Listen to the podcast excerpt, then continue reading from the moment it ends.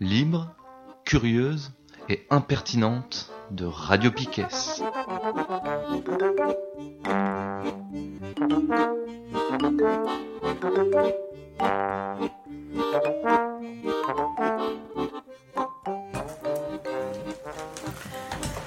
Bonjour, bonjour C'est lundi 1er juillet et c'est la dernière midinale de cette saison.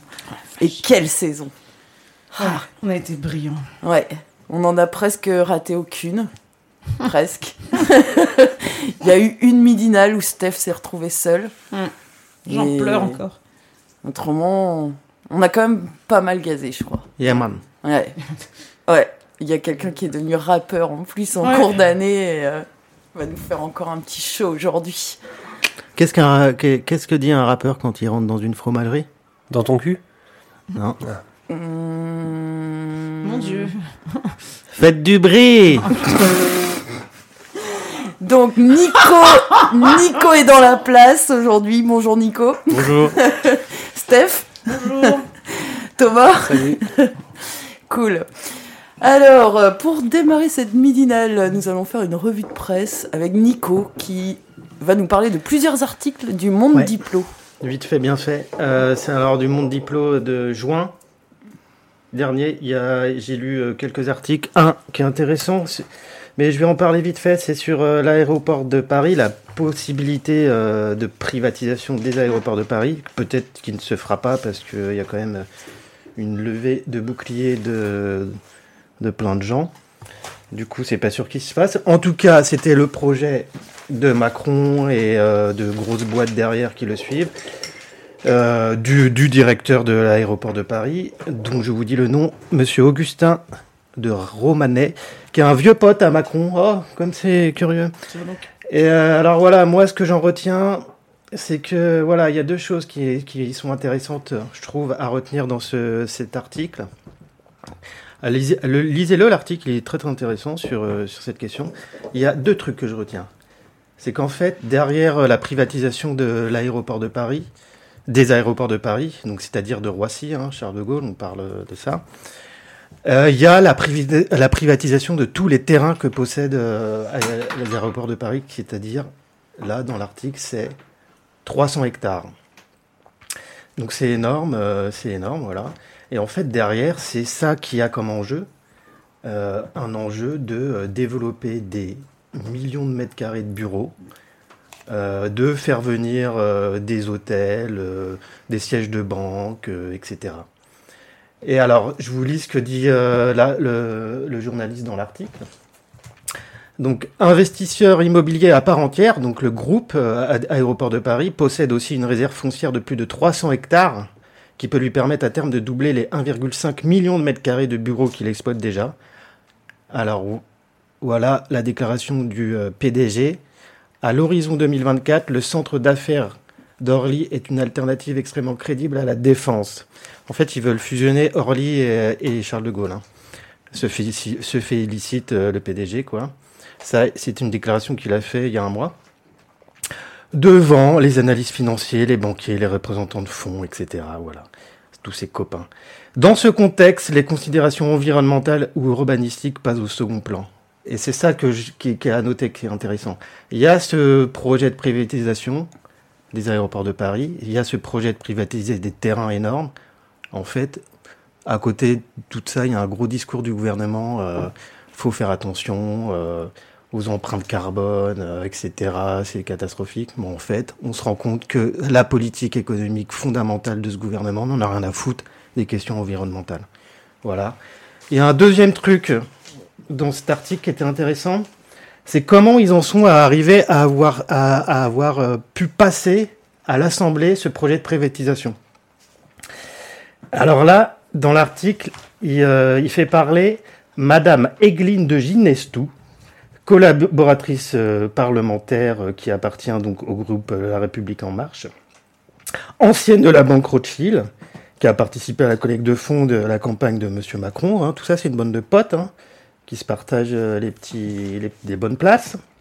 Voilà ce qu'elle disait en septembre 2018 dans un dîner mondain. On- je cite.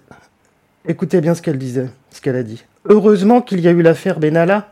On craignait que la procédure d'indemnisation que nous avons prévue pour la privatisation d'Aéroports de Paris soulève des oppositions. En fait, les députés ont à peine regardé, tout est passé sans problème. Hein, voilà, on, on, apprend, on apprend comment ça passe en fait hein, dans, les, dans les parlements, euh, etc. Comment ils passent leurs affaires tranquillement. Là, personne ne lit. Ouais, S'en fout quoi. Et puis on va, on va faire mousser cette affaire Benalla et puis euh, derrière, ben, on fait passer des grosses merdes. Bon voilà.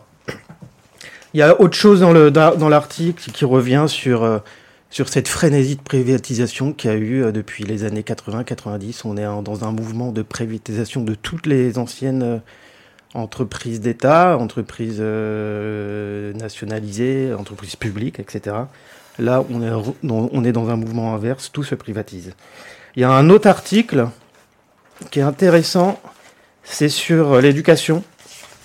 Donc toujours dans le mois de, diplôme du mois de juin, donc qui revient sur le projet euh, de loi euh, de l'école de Monsieur euh, Blanquer.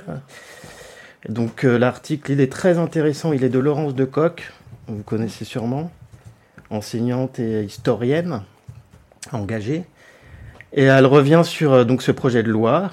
Le titre, c'est Concurrence de la maternelle à l'université. Tout est dit. Hein. Voilà. Allez le lire.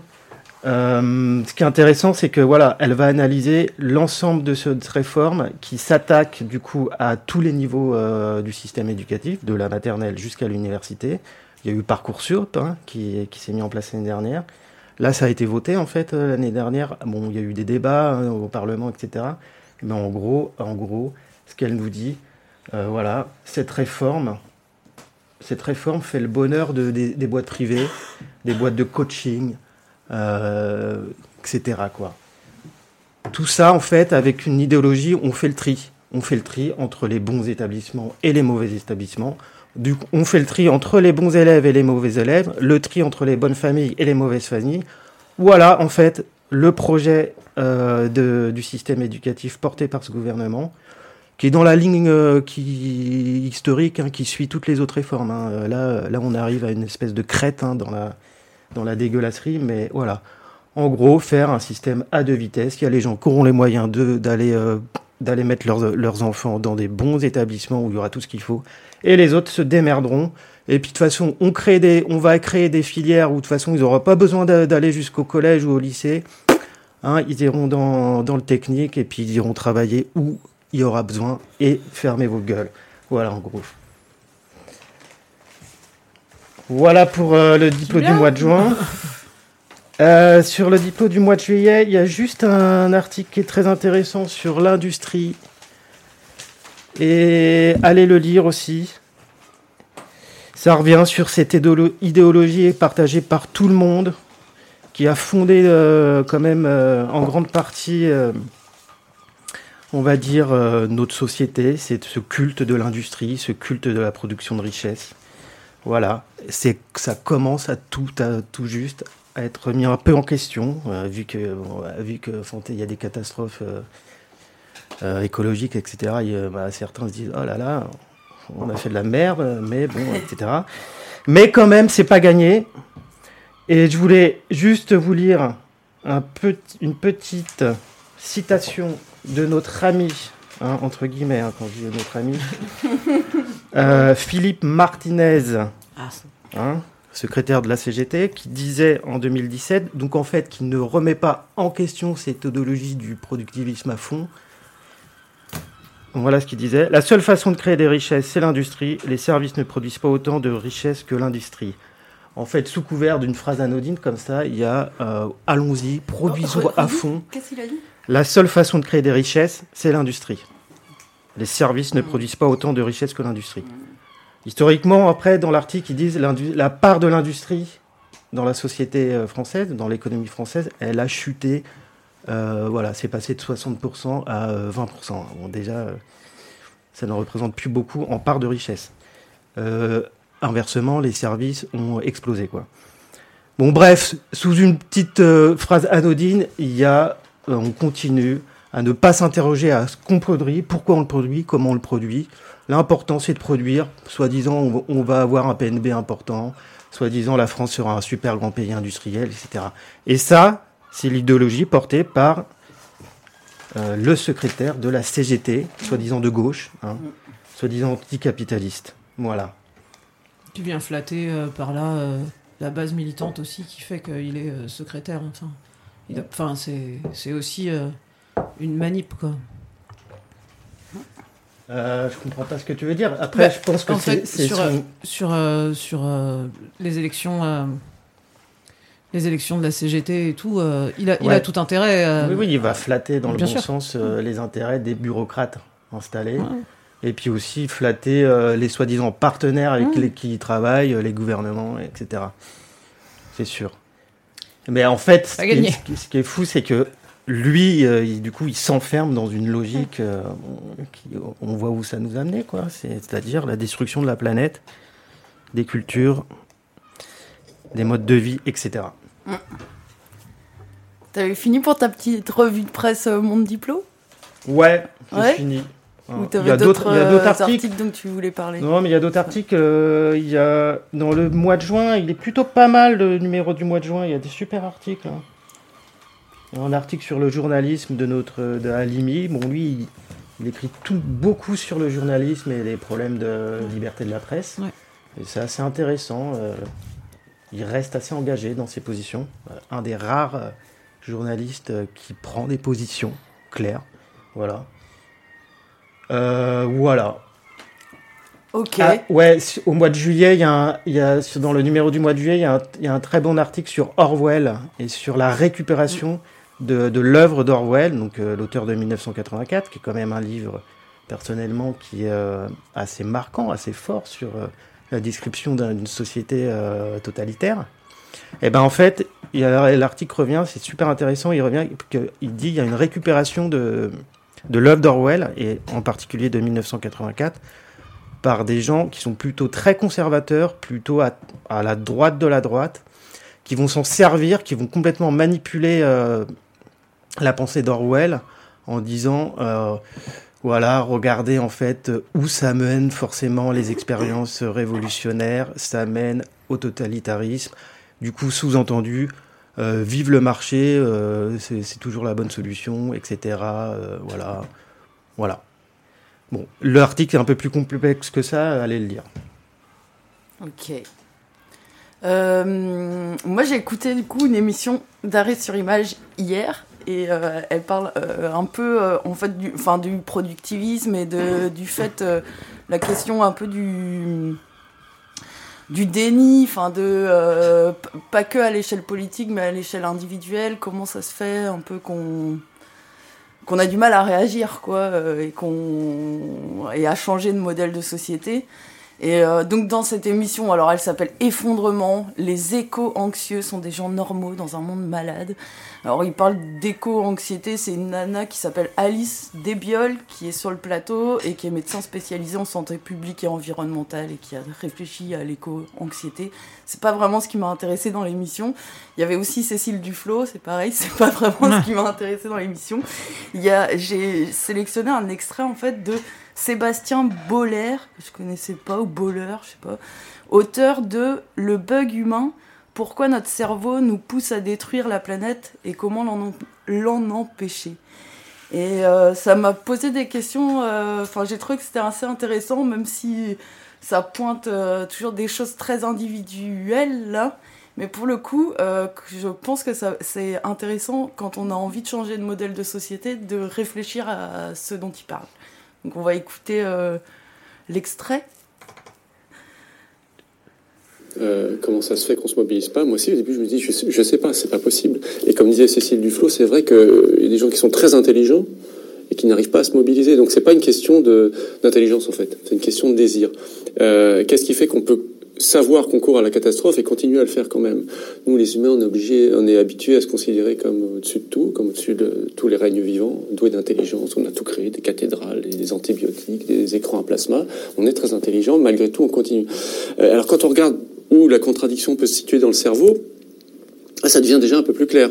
C'est-à-dire que euh, ce qui produit notre intelligence, ce qui nous permet de- d'exploiter des champs pétroliers, ce qui nous permet de créer des, de, construire des avions, des smartphones, tout ce que vous voulez, des habits de marque, et puis d'en produire en voiture. Voilà.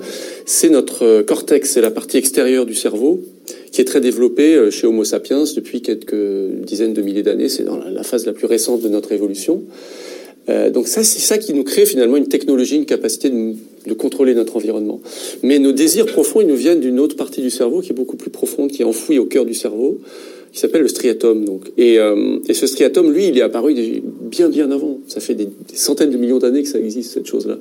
Vous voyez déjà chez les poissons du précambrien, des poissons fossiles, vous regardez une lamproie, par exemple, c'est quelque chose qui existait il y a 300 millions d'années, il y a déjà ce striatum. physiquement oui, physiquement, oui, après, cerveau, oui, voilà. Enfin, c'est une structure cérébrale au centre du cerveau et qui contrôle énormément de choses parce que, euh, en fait, ça, ça, nous, ça nous donne du plaisir chimique avec une molécule que beaucoup connaissent, qui s'appelle la dopamine, euh, quand on fait certaines choses. Et donc, ça nous incite à agir de certaines façons grâce au plaisir qu'on en attend. Et, et, quand on regarde dans quelles circonstances cette dopamine est relâchée dans notre cerveau, on voit que bah, ça suit finalement les grands objectifs de survie euh, au paléolithique, c'est-à-dire que c'est manger chaque fois que vous mangez, vous allez avoir ce striatum qui va vous donner de la dopamine. Ça va être se reproduire, donc avoir des relations sexuelles. À chaque fois, le striatum va nous donner de la dopamine. Ça va être avoir du statut social, s'élever par rapport aux autres dans la hiérarchie du groupe social où on vit. Toujours le striatum va donner.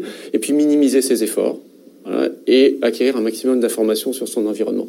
Parce que l'information, bah, vous vous replacez au paléolithique, c'était la clé de la vie ou, de la mort. Vous trouviez une petite empreinte de pas dans la, dans la boue séchée, ça pouvait être un prédateur qui vous dévore ou une proie que vous alliez avaler. Donc ce striatum est devenu très très sensible à l'information pour pouvoir manger. Ensuite, qu'est-ce qui se passait pendant 99% de notre existence sur Terre?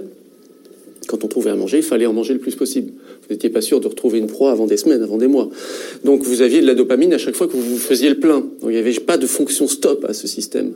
Dans les relations sexuelles, c'est pareil. Prenez la loi de la sélection naturelle. Vous avez intérêt à maximiser votre descendance, les copies d'ADN que vous faites de votre propre génome, donc le plus de relations sexuelles possible. Là encore, pas de fonction stop. Alors tout ça marche très bien dans un, dans un milieu euh, pauvre euh, où il est difficile de survivre, qui a été celui qui a, qui a été le contexte de nos ancêtres pendant des centaines de milliers d'années. Donc tout ça s'est figé dans cette configuration-là, à cette époque-là. Alors après, le, cortex s'est développé, puis il a créé ben, plein de choses. Il a créé ben, euh, l'agriculture, euh, l'élevage, l'élevage en batterie, l'agriculture industrielle, les pesticides, les engrais, les OGM, de sorte que le, les rendements de l'agriculture ont augmenté pour satisfaire, par exemple, le premier des besoins, manger. Mais ce besoin n'ayant pas de, limitation au départ, il prend tout ce qu'il peut. Donc il se, gave, et puis aujourd'hui on voit que l'obésité est en augmentation pratiquement dans toutes les régions du monde, qu'on meurt plus d'obésité et de surpoids aujourd'hui euh, dans le monde que de, la faim, et que ça, n'arrête pas, et que l'agriculture, quoi, c'est quoi C'est 20-25% des, des, émissions de gaz à effet de serre. Et vous pouvez prendre dans ça chacun des grands programmes du striatum, le sexe c'est pareil, aujourd'hui on a inventé Internet, les sites de rencontres, les sites pornographiques, et donc on clique pour regarder des vidéos pornographiques, on en regarde 136 milliards à l'année, même aujourd'hui l'humanité, et c'est 35% du trafic total d'Internet, dont les émissions ont dépassé aujourd'hui le, les, émissions de gaz à effet de serre du trafic aérien. Donc voilà. il y a ce striatum en nous qui, en gros, nous interdit de nous freiner dans, tous nos, dans toutes nos pulsions élémentaires. Il n'est pas fait pour ça, non. Voilà. Non, il va plus possible. Et qui n'est contre, contrebalancé par rien. Non, il est contrebalancé par rien. Il est encouragé à aller toujours plus loin. Parce que parce qu'on a créé un système de production mmh. qui a été conçu pour satisfaire ses besoins et non pas pour les contrebalancer. Donc on est on s'est pris à notre propre piège. Tout, le, le, piège dans lequel on est, on est enfermé, c'est celui-là. Euh, moi, j'ai parlé des principaux euh, sources de motivation du, du striatum. J'ai parlé de la nourriture du sexe, mais le troisième, et qui est peut-être encore plus grand, c'est le statut social. Si je l'ai un petit peu évoqué, euh, le statut social, avoir du statut social, c'est pratiquement le premier désir hein, des humains. Aujourd'hui, il passe par la domination, par le pouvoir, par l'argent, par la consommation, par le, les, les, marques que vous portez, euh, et c'est uniquement pour avoir du statut social. Quand on achète une voiture suréquipée, c'est juste pour avoir une option un peu plus que le voisin. Quand on cherche des likes euh, sur des réseaux sociaux, c'est pour okay. avoir un peu plus. Voilà. Donc on, mais peut, si vous donnez... on peut duper le striatum. Oui, si vous donnez du... si vous dites maintenant la norme, parce que c'est que des normes le statut social. Mmh. La norme de statut social, c'est la consommation, les kilowattheures, euh, et c'est ça qui vous donnera une médaille. Là, là, là c'est le premier ressort à activer. Je, je l'explore d'ailleurs dans, dans, dans, le bouquin, parce qu'on voit comment ça peut marcher au niveau même de nos neurones. Tout ça, ça part des études sur l'altruisme. On a constaté que euh, vous donnez une somme d'argent à des, à des personnes, euh, des hommes ou des femmes, vous voyez que les hommes ont tendance à garder l'argent, et que là, il y a leur striatum qui leur donne de la dopamine. Ok, pas très surprenant. Mais vous faites pareil avec les femmes, vous avez une majorité de femmes qui préfèrent partager. Dites, tiens, les femmes ont du plaisir biochimique avec la dopamine quand elles partagent. Comment c'est possible? C'est des hormones, c'est quoi? En fait, non, c'est que le statut social leur a été accordé dans leur éducation. On voit ça dans toutes les sociétés. Quand elles partagent, on leur dit bravo. Donc, petite médaille. Donc, ça veut dire que ça leur fait libérer de la dopamine dans le striatum et qu'après, ça continue. Mais si on fait pareil avec tout le monde, alors sans distinction aussi de classe, de pouvoir, de pouvoir politique ou autre, pour tout le monde, on va mettre en prime time celui qui a économisé, celui qui a porté des petites chaussettes en, comme il faut. euh, et là, vous créez du statut social, une nouvelle norme sociale qui fait libérer de la dopamine en réponse à des comportements vertueux.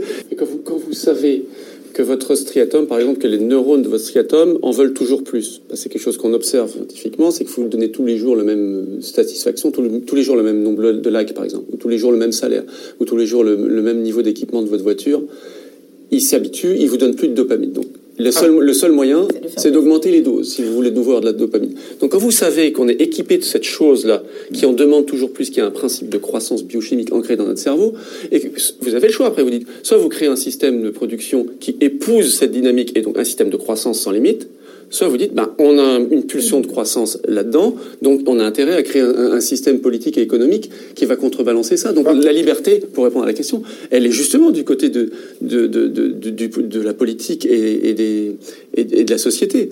Euh, La société a un pouvoir sur notre striatum, ne serait-ce que par les normes dont on vient de parler. Et, ça, simplement, c'est ne plus se voiler la face. Savoir qu'on a un talon d'Achille et que notre liberté d'être humain, c'est d'en avoir conscience, de pas le nier et de faire ce qu'il faut pour que ça nous emmène pas à notre perte. Voilà. Je sais pas si ça vous Euh, moi j'étais dedans. c'est- cause. Ouais, J'ai appris pas mal de choses en tout cas. Ah, Et ça me donne envie de me, me documenter encore plus sur le, le truc parce que là, je... ouais, c'est vraiment hyper, euh, hyper intéressant. Ouais, c'est intéressant, mais après, ça pose des questions. Heureusement qu'il finit par dire, euh, à, à parler de politique et de société à la ça. fin. hein. Ouais. C'est ça. Autrement, t'es dans le, le- tu- tu peux tomber dans un truc de culpabilisation, Ouais. encore une fois, Bah. euh, de euh, c'est ça la norme dans laquelle il faut rentrer. Ou, Bah, en fait, c'est moi, il y a un truc qui m'interroge sur cette espèce de tendance qu'ont beaucoup de chercheurs de, de parler du- de la société, de la politique, euh, de l'économie, en s'appuyant sur les sciences du, du cerveau, sur Mm. la neurologie, etc. Et à dire qu'en fait, ce qui pourrait euh, expliquer les comportements des êtres humains et des sociétés, c'est aller chercher dans euh, le fonctionnement du cerveau, etc. Euh, ok, du coup, une espèce de biologisation Mm. à outrance, je sais pas comment dire, mais une espèce de de, de ouais d'idée que bon bah finalement c'est un problème neurologique, euh, chimique. Ouais, euh, C'est pas de ma faute, c'est mon Physiologique, striatum euh, qui Ouais. me pousse Ouais. à être con, quoi. Physiologique, ouais. Heureusement qu'il finit par dire que bah, la société a de l'importance, euh, les choix politiques ont de l'importance. Parce que, quand même, euh, dans la première partie, moi, ce que j'entends, c'est. euh, ce serait par euh, notre. euh, le fonctionnement, le modèle de notre cortex, qu'on aurait créé l'agriculture, qu'on aurait créé l'industrie, qu'on aurait créé, euh, après tous les problèmes que, qui, qui, qui sont liés, la pollution, euh, etc. C'est vachement simplificateur, Mm. quoi, de, de présenter les choses comme ça, quoi. Ça serait, ça serait parce que euh, on aurait un cortex très développé qu'on aurait créé l'agriculture, par exemple. Les choses sont beaucoup plus compliquées que ça, quoi. Ouais, n- voilà. Et il y a des sociétés euh, qui avancent historiquement, euh, qui reviennent en arrière, qui font des choix euh, politiques, sociaux, voilà. Bien sûr, sur une base qu'on pourrait dire naturelle, mais en fait, la, la nature de l'être humain, elle est complètement formatée déjà par la société dans laquelle les êtres humains vivent, quoi. Donc cette opposition nature-culture, elle est, il faut l'interroger. Hein. Il faut, de toute façon, euh, beaucoup d'auteurs l'ont, fait, quoi. Mm, mm. Moi, je, le, enfin, je pense que quand il parle de, de c'est notre cortex qui nous a permis de développer l'agriculture, machin, nan, c'est plutôt de dire que c'est, cette partie du cerveau qui, euh, en gros, nous permet de créer quoi, de, tout un tas de trucs. euh, et, mais je trouve intéressant de se dire, ouais, il y a, y, y a des désirs profonds. Et euh, parmi ces désirs, euh, il y a euh, le statut social. Et or, euh, je trouve que c'est effectivement, quand tu regardes, quand tu compares des sociétés entre elles, et même quand tu essayes d'aller voir les sociétés dites les plus inégalitaires qui ont pu être observées euh, ou euh, étudiées, euh, le, quand on, même dans des sociétés par exemple où personne ne crève la dalle, tout le monde a un toit où dormir, euh, la, bouffe est répartie, euh, euh, personne n'a faim, dans, les sociétés comme ça, eh ben, il, existe des systèmes de prestige tout quand même. En fait pour signifier des inégalités entre des individus on c'est il y a ça va pas être la bouffe ça va pas être qui va être mise en question mais en tout cas cette euh, ce truc euh, de, de- assez profond d'avoir euh, envie de je sais pas d'un statut social ouais. Et ça je, je je pense enfin c'est à prendre en compte. Et, c'est vrai que moi ça me fait penser aussi à, à ce- au texte que de que de Casto en fait dont on a parlé hier où il parlait de sagesse. La sagesse c'est aussi se donner des normes.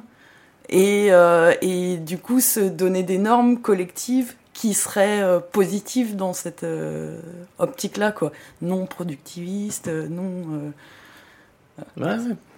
ce serait plus celle de, de cumuler toute une série de biens qui ferait que tu as une place particulière dans la société, mais Mais ouais, non, mais je suis d'accord. Après, du coup, c'est quand même compliqué de, de s'appuyer sur les sciences neurologiques, en fait, Mm. pour euh, décrire des imaginaires qui sont construits socialement. ouais, Bah, euh, je pense que c'est quand même.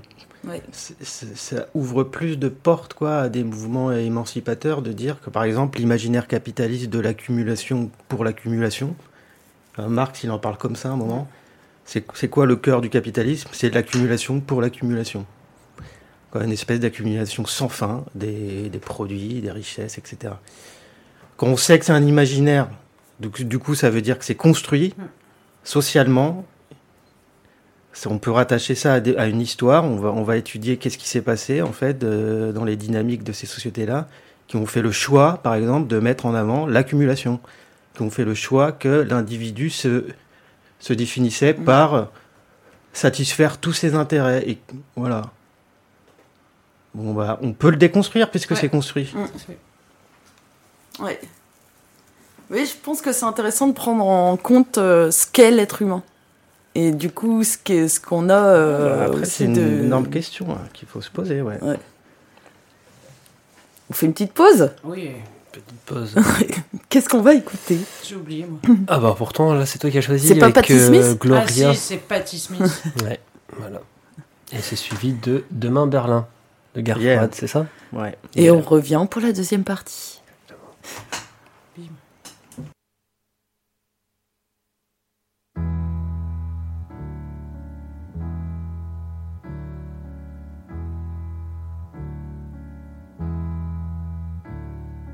Jesus died for somebody's sins, but not mine.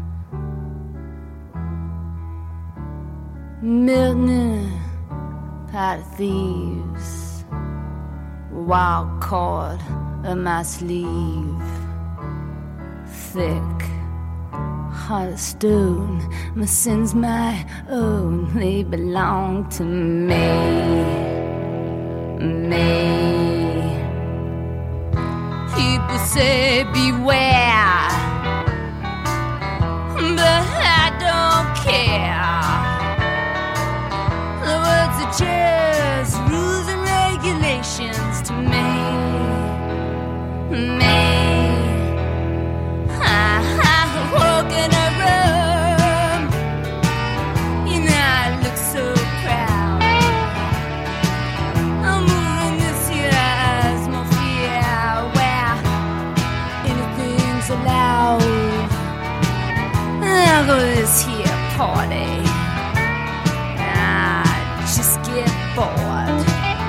tu ne regardes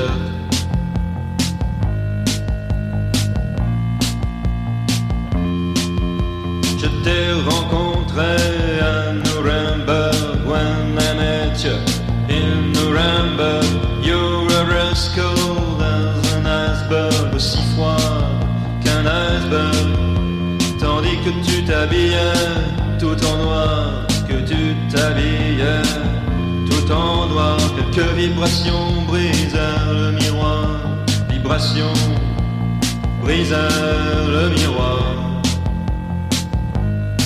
le miroir. Vibrations brisèrent le miroir,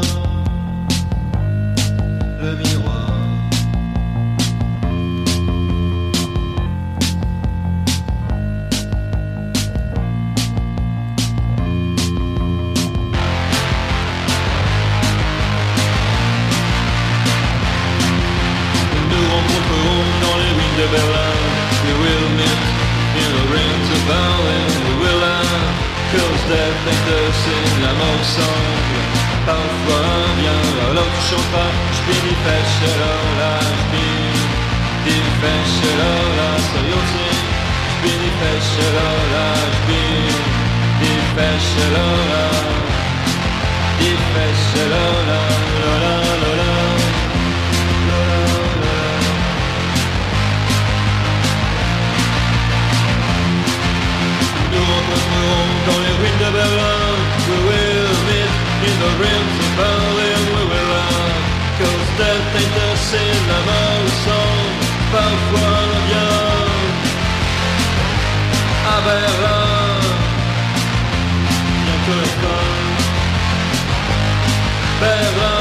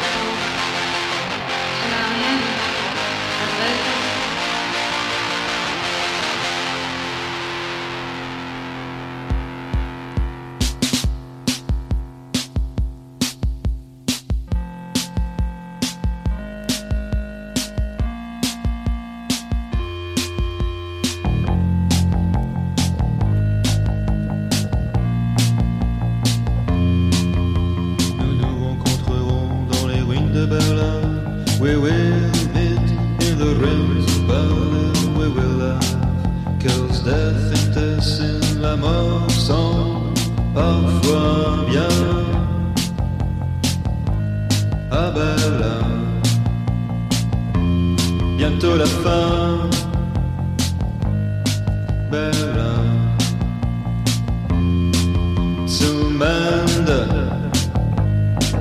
Zumande.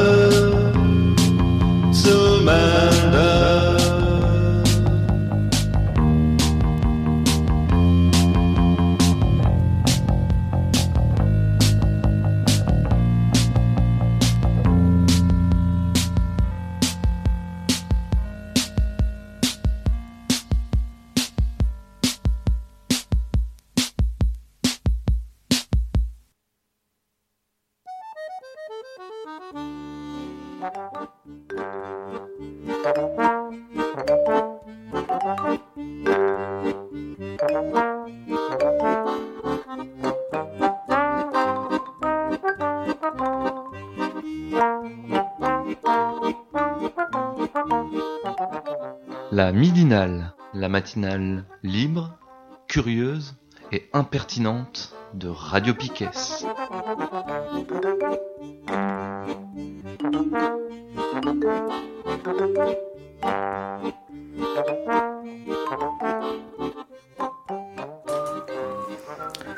On est toujours lundi 1er juillet, c'est la dernière midinale de la saison et c'est la deuxième partie de cette émission. On se met à chialer un moment. C'est ouais, un peu. Steph, euh, tu veux nous partager un peu les, des trucs que t'as écoutés pendant l'année et Ouais, que t'as trop ça. kiffé C'est Qui sont même pas ça. produits par Radio Piquet. C'est- Alors c'est exactement ça.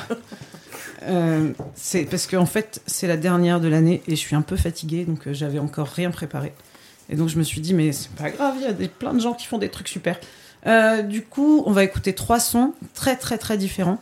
Euh, un du bruitagène, le premier là qu'on va écouter. Bon, du coup je vais les présenter à chaque fois. La radio se fait en direct dans ma tête. Euh, pardon, excusez-moi.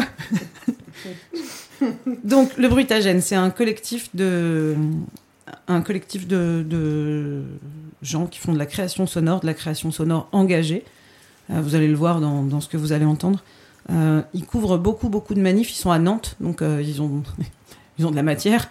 Et là, on va écouter la dernière création, donc qui date de février 2019, qui s'appelle La Tempête des Géants. C'est Anaïs Desnaux qui fait, qui fait le, montage sonore. Et en fait, c'est, elle va couvrir des, des manifs de Gilets jaunes et on va entendre la répression. Et en fait, c'est ultra poétique la manière dont elle le monte. C'est parti.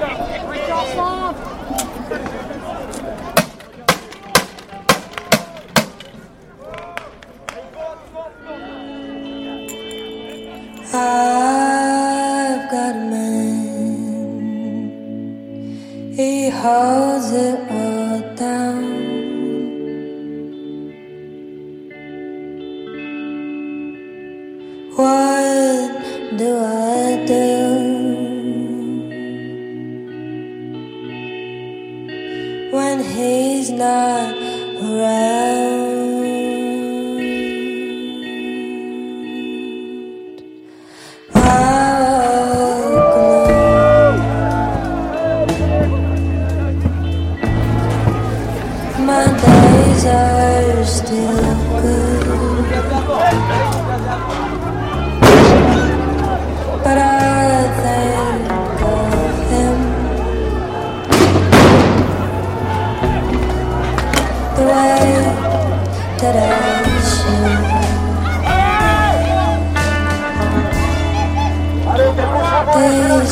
Oh.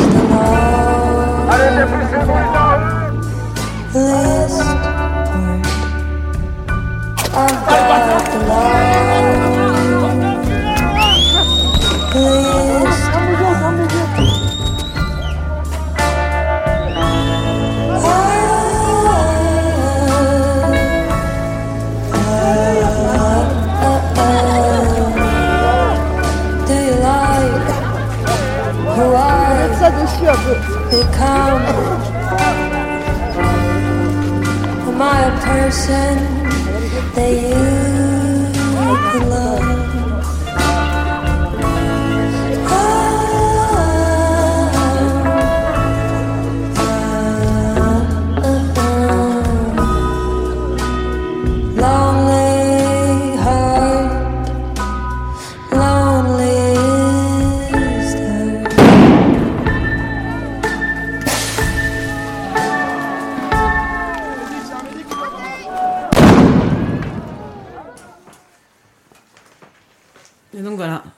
La Tempête des Géants. Donc c'est euh, Anaïs Deno qui, euh, qui l'a réalisé. Et le, le morceau sur lequel euh, ça se passe, c'est Loneliest Heart de Molly Birch. Et c'est très beau. Juste en- tant qu'on parle de- du Brutagène, tous les ans, le Brutagène plus d'autres collectifs organisent à, à Nantes, enfin non, c'est pas à Nantes, c'est dans le Maine-et-Loire, euh, un rendez-vous autour de la radio et de la création sonore qui s'appelle Utopie Sonore. Donc là, c'est Utopie Sonore 2019, du 21 au 25 août. Euh, si vous allez, il y a un site dédié, donc euh, vous pouvez aller voir les inscriptions. C'est ouvert à tous. Euh, y a, donc les inscriptions sont ouvertes, l'espace collaboratif où on peut déjà proposer des ateliers. Vous pouvez voir un peu déjà ce qui se, ce qui se profile. C'est c'est ouvert et accessible à tous. Et c'est à toutes, donc. Oui, pardon. Pardon. Merci. J'y arrive plus, tu vois. Et, euh, et bref, à chaque fois, ça donne, euh, des créations qui sont, euh, qui sont très très belles, très différentes. Et tout est en libre accès sur leur site. Vous pouvez tout écouter, tout regarder. Donc c'était Le Brutagène et Utopie Sonore. Et après, on va passer sur un autre type de création. Mais là, c'est vraiment des gros caïds de la création sonore. C'est sur Faune Radio. Et ça s'appelle. Aide-moi, Thomas.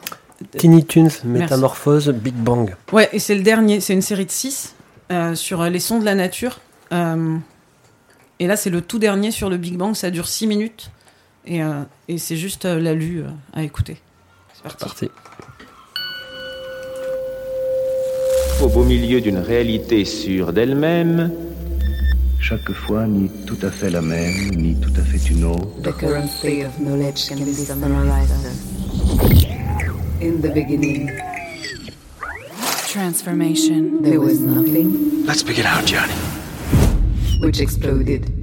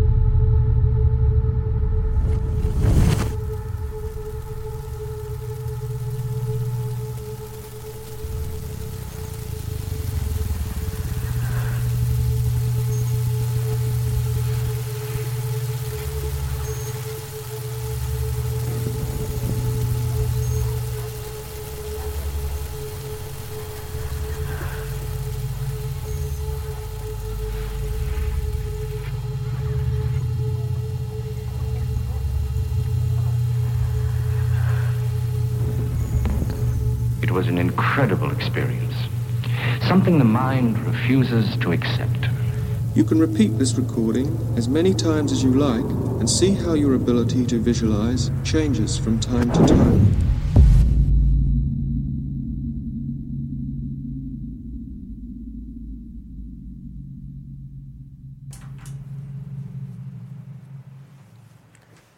J'ai l'impression d'être rentré dans un trou noir. Mm. Pas mal. toute la Comme série, ouais, toute la série de 6 là, euh, donc euh, Tiny Toons, elle est, c'est que à partir de, de bruits de la nature aussi, et c'est en gros euh, ils disent, je, je lis, Tiny Tunes from the Wilder World, une série pour relativiser en général vers l'infini et au-delà. et celui-là c'est donc 6 minutes de création du monde. Juste ça quoi. C'est bien. Et du coup, rien à voir. Pour finir, j'avais envie qu'on écoute le truc qui m'a le plus fait rigoler cette année. On fait une petite dédicace euh, à Thibaut. À Thibaut, allez. Euh, merci pour toute ta contribution cette année, Mm. Thibaut. Et en fait, euh, c'est parce que donc c'est une série qui s'appelle La révolte des voix de synthèse, Total Vocal, par Nicolas Gadagno. Ça se trouve sur Arte Radio. Et là, c'est le premier et ça s'appelle Trois petits beaux.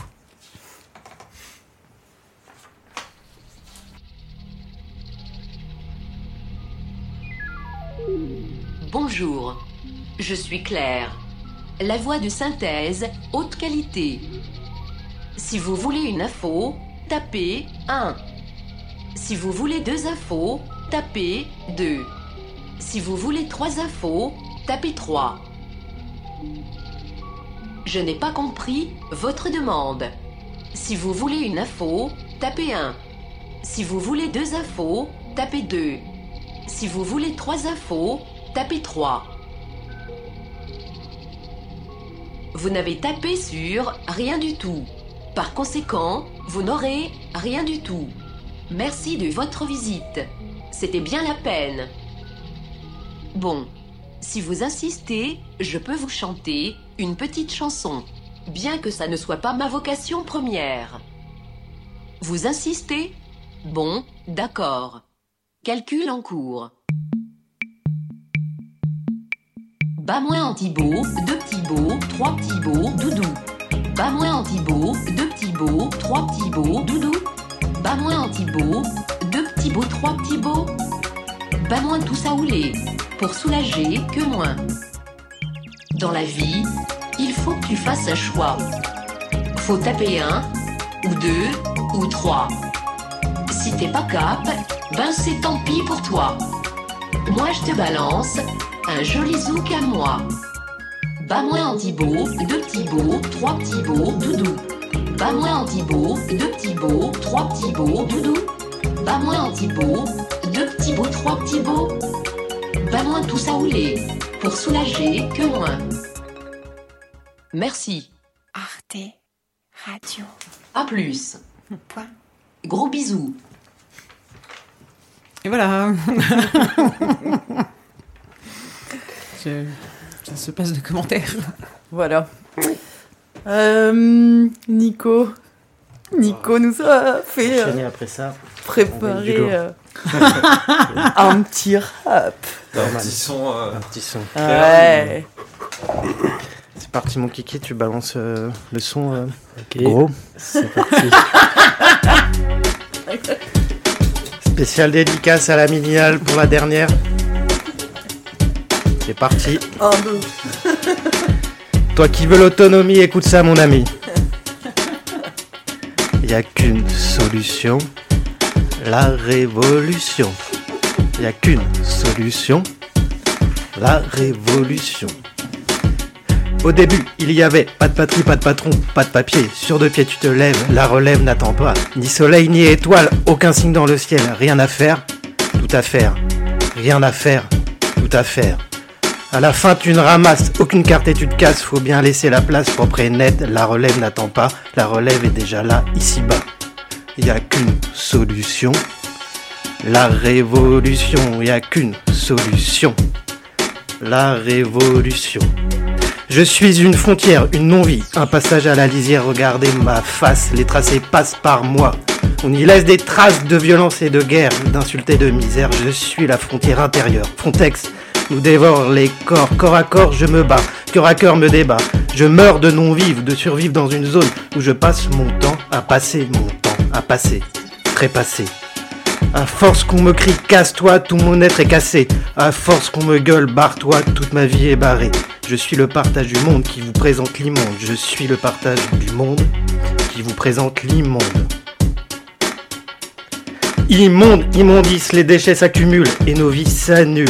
Pas de porte de sortie, tu pollueras jusqu'à l'asphyxie, la bête capitaliste va crever. Après avoir tout massacré, le jeu est fini.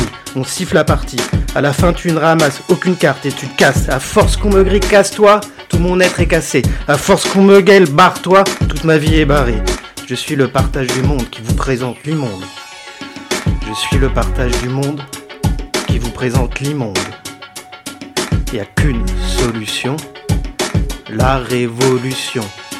Il n'y a qu'une solution, la révolution.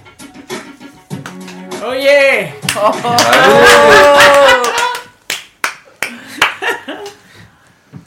Merci. Merci beaucoup. C'est. Je sais pas si une carrière commence. Mais... Si, je pense. Moi, je pense que. c'est- Eh, mais pas- Ouais. on va vraiment les mettre dans la playlist de, de Radio Piquet, quoi. Ouais. Il faudrait faire euh, des enregistrements. euh, Une Il faudrait faire des, des vrais enregistrements, tu sais, où t'as la main sur l'oreille et tout. ah, reprends là.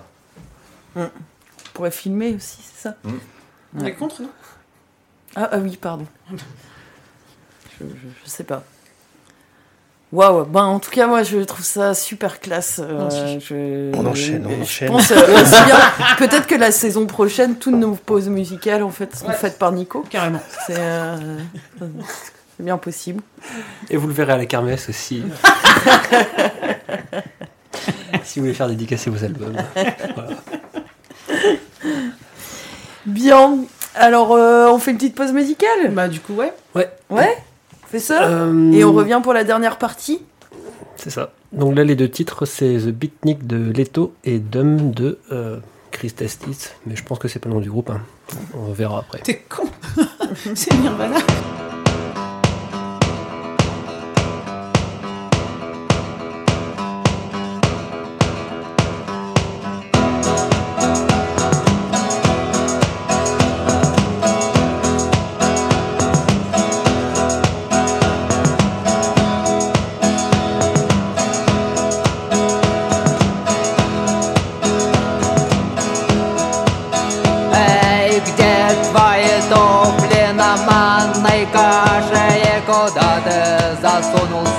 свой двубортный пиджак? Спрячь подальше домашние тапки, папаша Ты ведь раньше не дал бы за них и пятака Когда-то ты был бедняком у-у-у.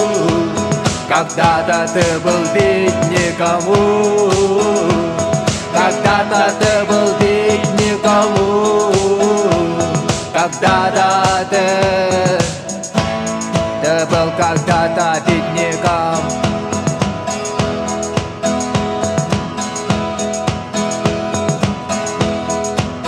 Ты готов был отдать душу за рок-н-ролл Извлеченный из снимков? Чужой диафрагмы А теперь телевизор, газета, футбол И довольна тобой. Твоя старая мама Когда-то ты был бедняком у-у-у. Когда-то ты был бедняком у-у-у. Когда-то ты был бедняком у-у-у. Когда-то Ты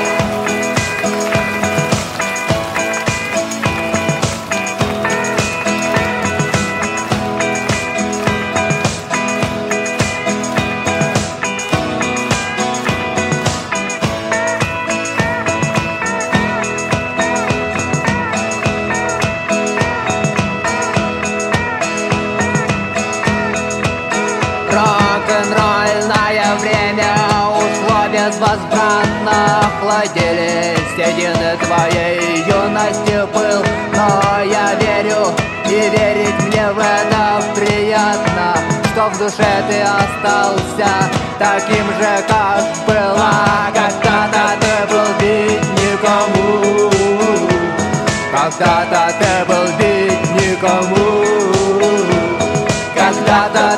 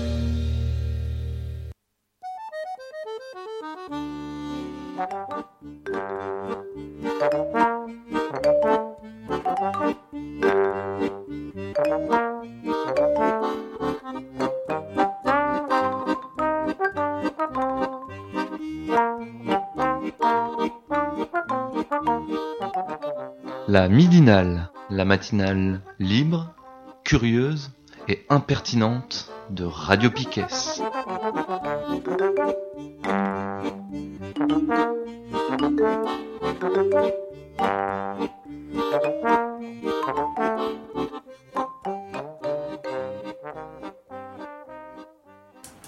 On est toujours lundi 1er juillet, c'est la dernière partie de cette dernière midinale de cette saison 4. Eh oui. Alors, euh, l'agenda, qu'est-ce qu'il y a à faire euh, cette semaine? D'accord, on commence par ça. C'est parti. Euh, Vous voulez que je meuble pendant. Non, non, non, Non, je- suis. bien, oui. En fait, il y a juste. euh, J'ai juste noté un truc important. C'est jeudi 4 juillet. En gros, je vais vous lire euh, l'appel euh, que vous pouvez retrouver sur euh, Bourrasque Info. C'est euh, un rendez-vous devant le tribunal de grande instance de Brest à midi en soutien aux 21 inculpés euh, dans un procès euh, de. Pardon. Ils sont inculpés parce que ils sont partie prenante de la lutte contre la centrale à gaz à Landivisio. Et donc ils sont 21 à être, à être convoqués ce jour-là, sur euh, 14 pour un chef d'inculpation et 7 pour euh, d'autres chefs d'inculpation, mais je vous lis le, je communiqué. Le 4 juillet prochain, à 13h30, nous serons 21 personnes à comparaître devant le tribunal correctionnel de Brest. Huit d'entre nous sont poursuivis pour plusieurs motifs. Violence sur personne dépositaire de l'autorité publique, dégradation en réunion, refus de fichage ADN. Pour des faits qui seraient survenus lors de la manifestation contre le projet du 23 février dernier. 14 personnes sont-elles poursuivies pour un délit d'entrave à la circulation sur une route qui longe le site de l'hypothétique future centrale. Peu importe ce qui nous est reproché, cette journée de procès constitue une nouvelle offensive de l'État contre le mouvement d'opposition à la centrale. Elle vient tenter de mettre un terme à l'opposition déterminée que nous construisons contre le début des travaux qui ont commencé en janvier 2019. Depuis cette date, des blocages des machines se succédaient quasi quotidiennement. Pour servir sur un plateau cette centrale au groupe Total, qui bénéficiera pour la centrale de 50 millions d'euros de subventions annuelles sur 20 ans, des barrières ont été installées autour du site, gardées également jour et nuit par des vigiles. Dans le même temps, une pression de plus en plus grande est ex- exercée sur les opposants et opposantes par les forces de gendarmerie. Le 23 février, plusieurs des barrières sont renversées par une partie des 1000 manifestants et manifestantes présents ce jour-là.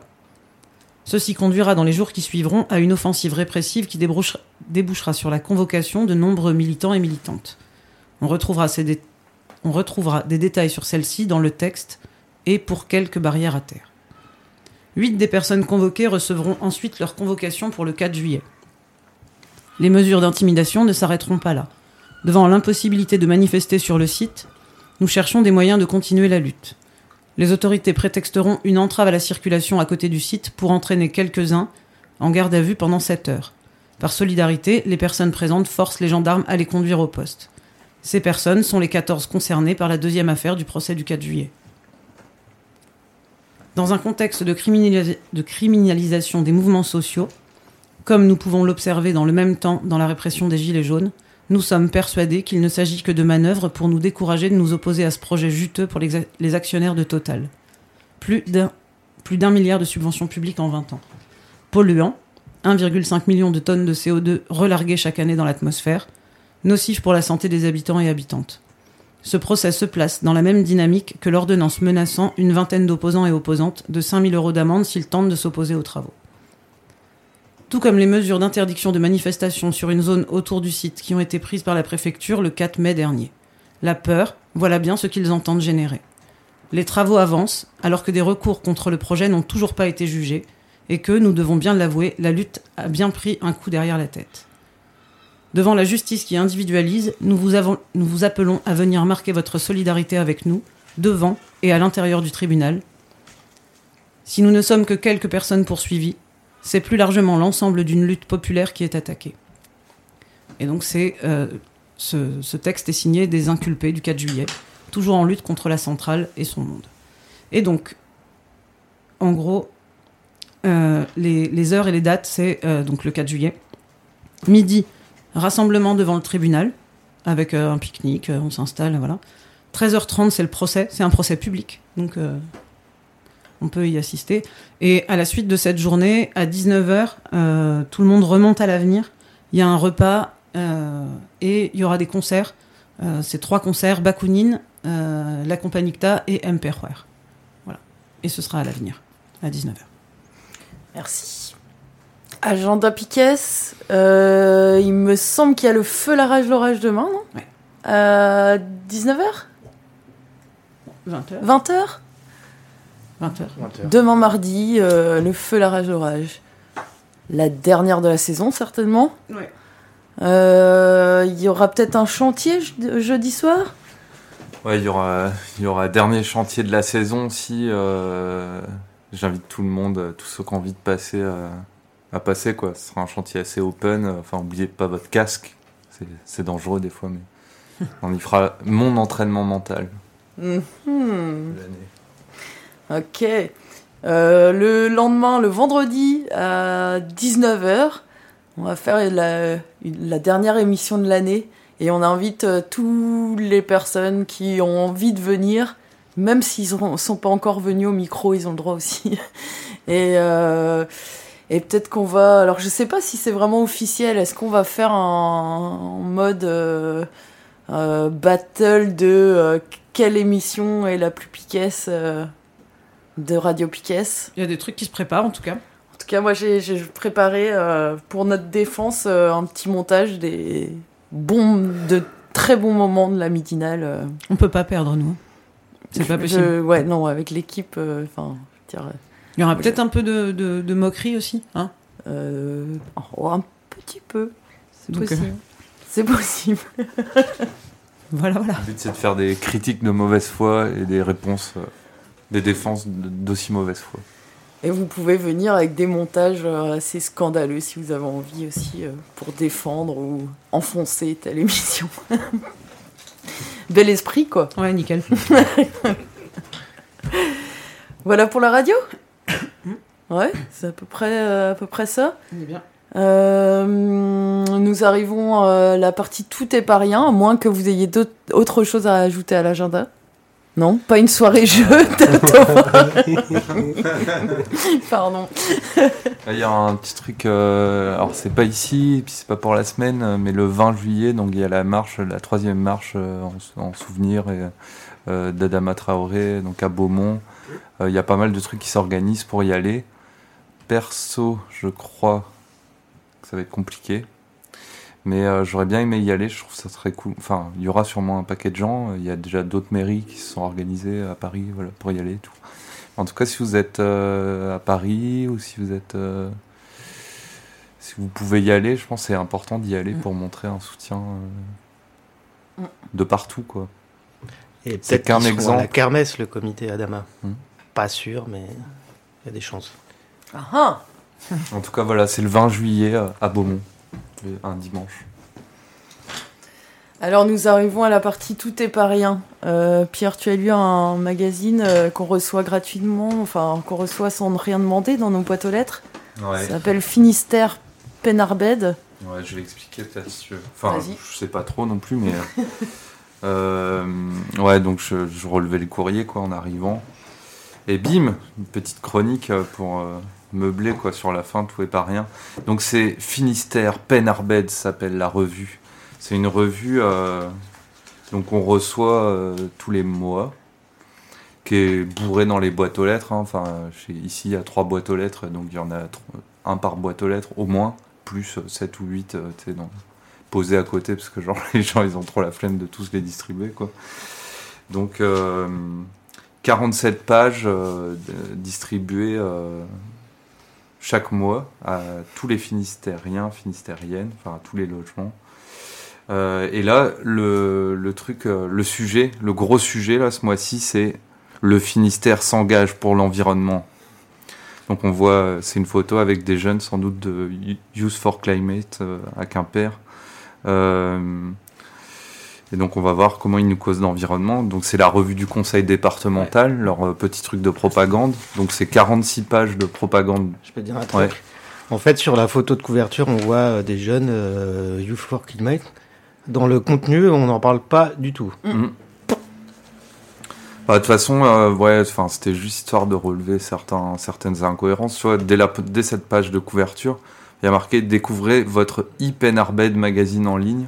Et tu te dis, bon, bah, du coup, pourquoi tu m'envoies ce truc de 47 pages? Envoie-le que aux gens qui n'ont pas internet, quoi. Bref. Donc, c'est. euh, mais voilà, ça, c'est euh, le Parti Socialiste, quoi. Enfin, ils, euh, ils utilisent les moyens du conseil départemental, en gros, pour faire leur communication politique. Et donc, c'est 46 pages de communication pour le PS finistérien et une page pour l'opposition, divisée en trois morceaux, hein, parce qu'il y a trois morceaux dans l'opposition au conseil départemental. Voilà, et donc entre autres, ça va faire la, promo euh, de l'action euh, climatique ou l'action euh, pour l'environnement du, Finistère.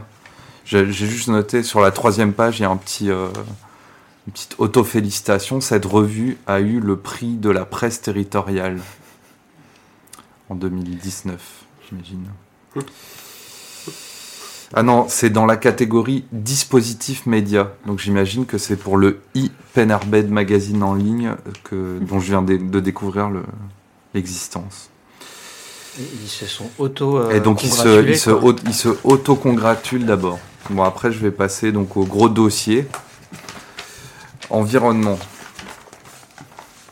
Donc euh, ça commence par un mot de Armel Urguin, qui est vice-présidente du conseil départemental en charge de la commission territoire et environnement et présidente du syndicat mixte du, Cap Cap Cizinc, en gros, euh, donc euh, histoire de gagner quand même un peu d'argent chaque mois. Parce que vice-pré- vice-présidente du conseil départemental, c'est pas assez quand même. Et donc, euh, bon, bah, je, je vais rien vous lire là-dedans, j'ai j'ai lu, j'ai rien trouvé d'intéressant. Je passe tout de suite à la page suivante du dossier. Là, c'est double page. Les enjeux de l'environnement du Finistère en chiffres clés. Avec plein de schémas. Voilà. Donc il y a plein de schémas. euh, voilà, qu'est-ce que c'est le les enjeux environnementaux en Finistère, quoi? Donc on va voir que c'est surtout des enjeux. euh, vous en avez parlé un peu dans la première partie. hein, c'est surtout des enjeux personnels en fait. Donc euh, il y a cinq grandes cases. La biodiversité. Donc euh, voilà, évidemment, en Finistère, il y a plusieurs réserves naturelles, etc. Donc c'est quelque chose à préserver sans doute. Le logement, donc la précarité énergétique, les logements qui fuient la chaleur, les transports, euh, enfin non, la mobilité, donc Mm. le fait de bouger, l'eau, qui est, qui, on le sait, un, un problème en Bretagne, disons, Euh, et les déchets. Donc euh, voilà. Et le, le voilà les enjeux. Il y a un petit chapeau qui explique le truc. Donc l'idée c'est de protéger et mettre en valeur ces choses-là. Euh, le département agit euh, dans un certain nombre de ces domaines, on ne sait pas trop lesquels, mais une mobilisation, mais c'est surtout ce mais qui m'intéressait, mais une mobilisation globale doit se faire avec les associations, les collectivités et l'engagement de tous les citoyens et citoyennes. Donc euh, une façon de dire finalement, bah, nous ça sert à rien ce qu'on fait, on le raconte sur 47 pages, mais, l'important c'est les citoyens et les citoyennes. Et bah, c'est vrai que quand on regarde les, les petits encarts là, donc le, le- logement, c'est il y a 1395 logements de propriétaires privés aux revenus modestes que le département aide pour une rénovation thermique.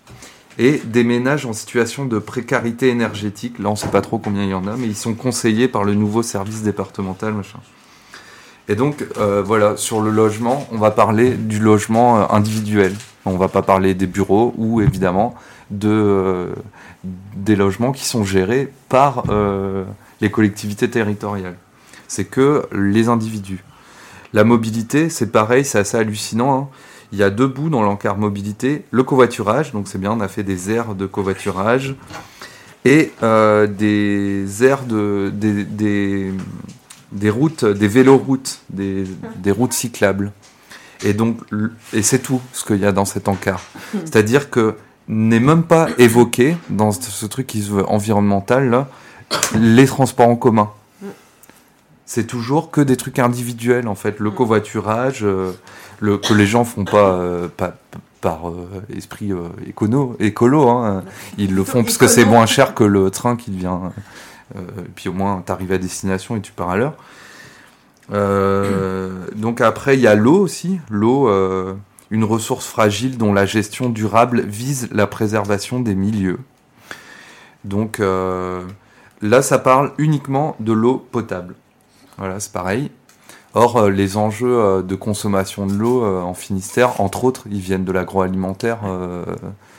L'enjeu massif, c'est ça, dans, la pollution de l'eau. C'est vaguement évoqué, il y a marqué protection de la ressource.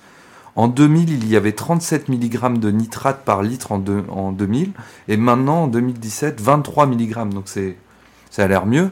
Et ce qui est pas dit du tout, c'est d'où ils viennent ces nitrates dans l'eau, quoi. Et donc ils viennent des exploitations, entre autres dans le Finistère, des exploitations porcines.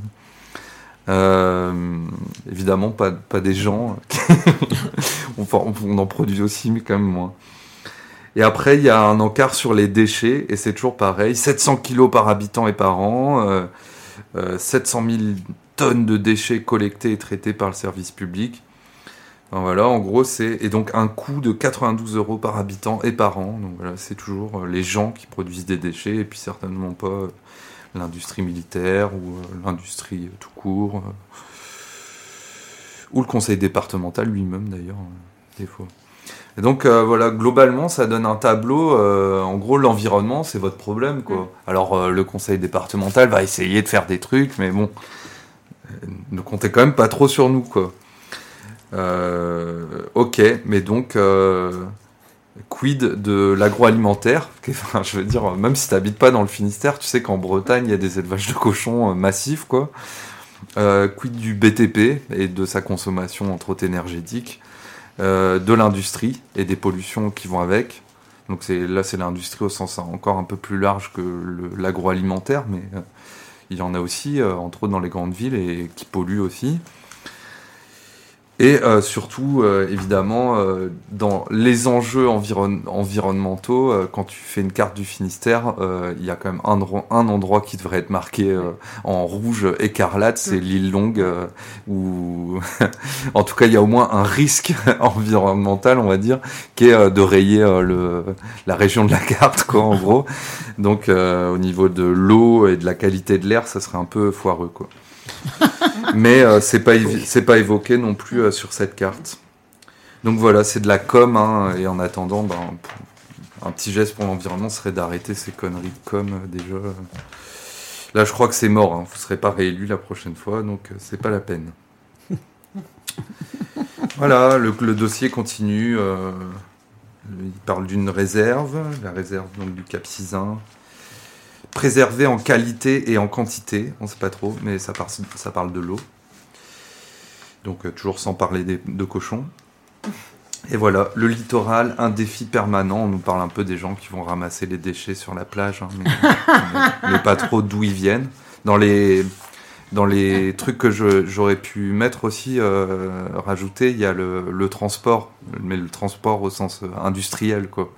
Donc c'est tous les bateaux qui transitent euh, grosso modo à Brest. hein.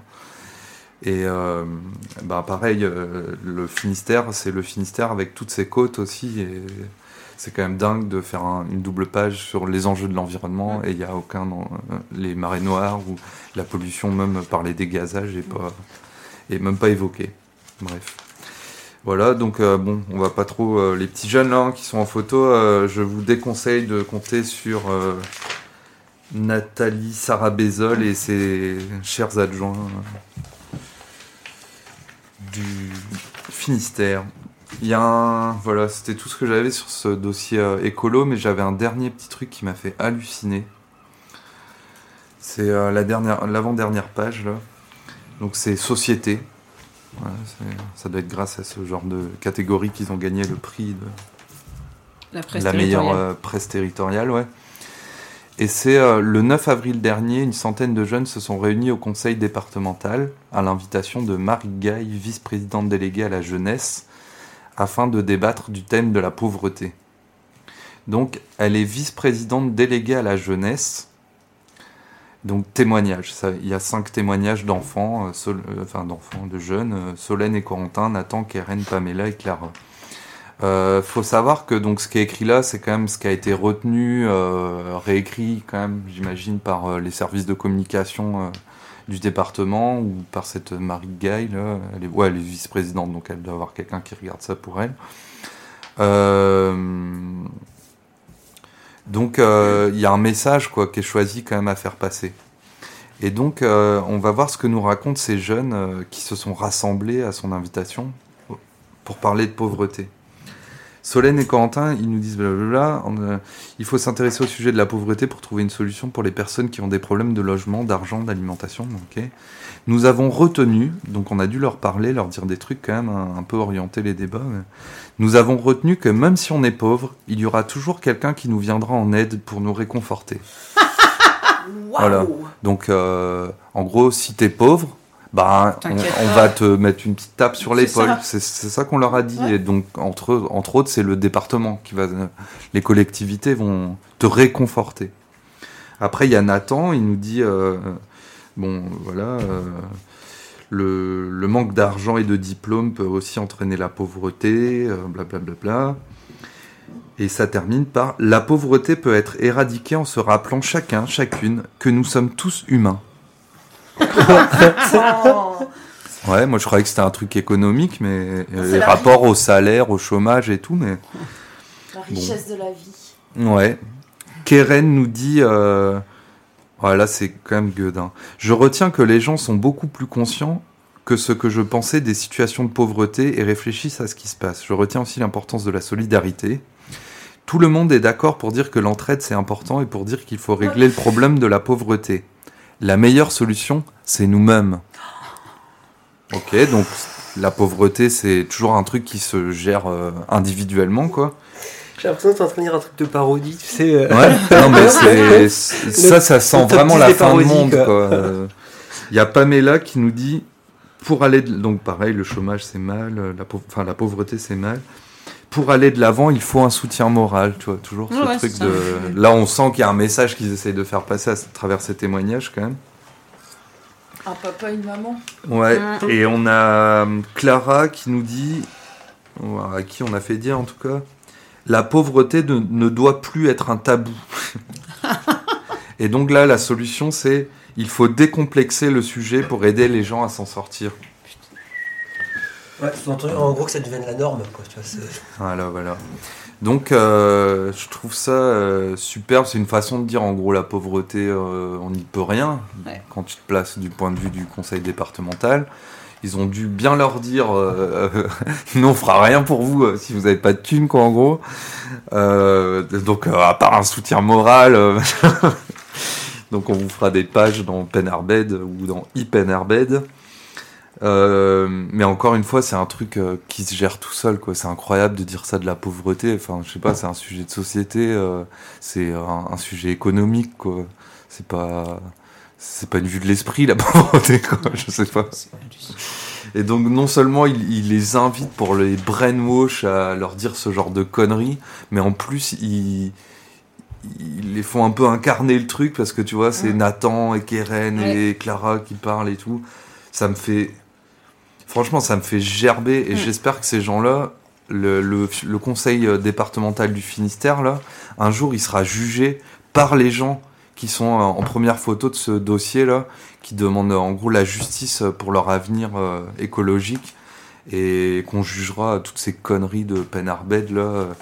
euh, ces gens qui, sont, qui gagnent grassement leur vie en plus euh, à, à faire et à continuer ce genre de conneries. Et en attendant qu'ils reviennent à une inaction euh, crasse, quoi. Voilà. Enfoiré. Ouais. Merci Enfoiré, bien. ouais. Euh, pour terminer cette midinale, euh, moi je voulais juste remercier toutes les personnes qui nous ont écoutés et encore plus toutes les personnes qui sont venues causer au micro. Euh, salut Mathéo, dommage que tu sois pas là pour la ouais, c'est dernière. con, ça, quand même. salut Thibaut aussi, merci Thibaut. Mathilde. Hein, Thibaut? Mathilde. Euh, Serge, euh, je sais pas, euh, je vais en Charline. oublier. euh, Charline. Ouais, enfin, on oublie Euh, évidemment. On en oublie, mais. euh, Frère- les frères, frère X34 qui est venu faire un live. Yeah Et merci à la CNT pour leur présence. Jean-Marie, Sticky. On va peut-être va peut-être vous laisser affi- euh, afficher une, une- enfin pointer une affiche dans le studio à un moment si vous voulez vous sentir un peu plus chez vous. Ouais. On a des tampons sinon. On a des tampons sinon. Et euh, si, en fait, euh, on arrête là, mais on part pas en vacances vraiment. Enfin, on part en vacances, mais euh, il se peut qu'il y ait des trucs qui se passent en direct euh, sur l'antenne de Piquet du 10 au 14 juillet. Parce que du 10 au 14 juillet, on est euh, une quinzaine à descendre, une douzaine, une quinzaine à descendre de Brest à Toulouse pour les rencontres des radios libres. Euh, voilà. On va faire de la radio tous ensemble avec plein de gens Ouais. pendant quatre jours. Et euh, on prendra l'antenne, je pense. euh, Il y aura une midinale là-bas, euh, montée, on ne sait pas encore comment, mais sans doute avec des gens qui, qui sont de, de radios différentes. ça se prépare, quoi. Et ça va être trop bien. On entendra peut-être des voix avec l'accent du Sud la Ouais. saison prochaine sur Radio Piquet. Ça va être chouette. on est bien? Bah oui. Les mouettes euh, nous saluent. Ouais, on a entendu les mouettes toute la- toute l'émission. Ouais, mais je me posais la question est-ce que ça s'entendait au micro et donc est-ce que les. Moi, je pense, mais c'est cool. Ouais, on Ouais. l'entend au casque. euh, je- Ici c'est Brest. Bon, on se quitte ou Allez, ou ouais. quoi? Allez. Ouais. Allez, ciao, gros gros bisous à tout le monde et puis. euh, À bientôt. À bientôt.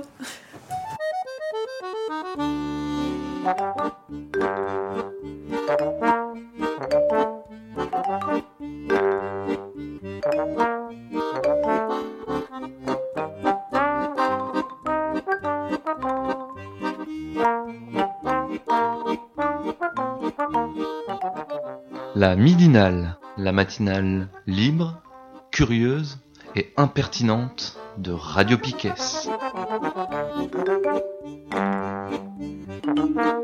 Thank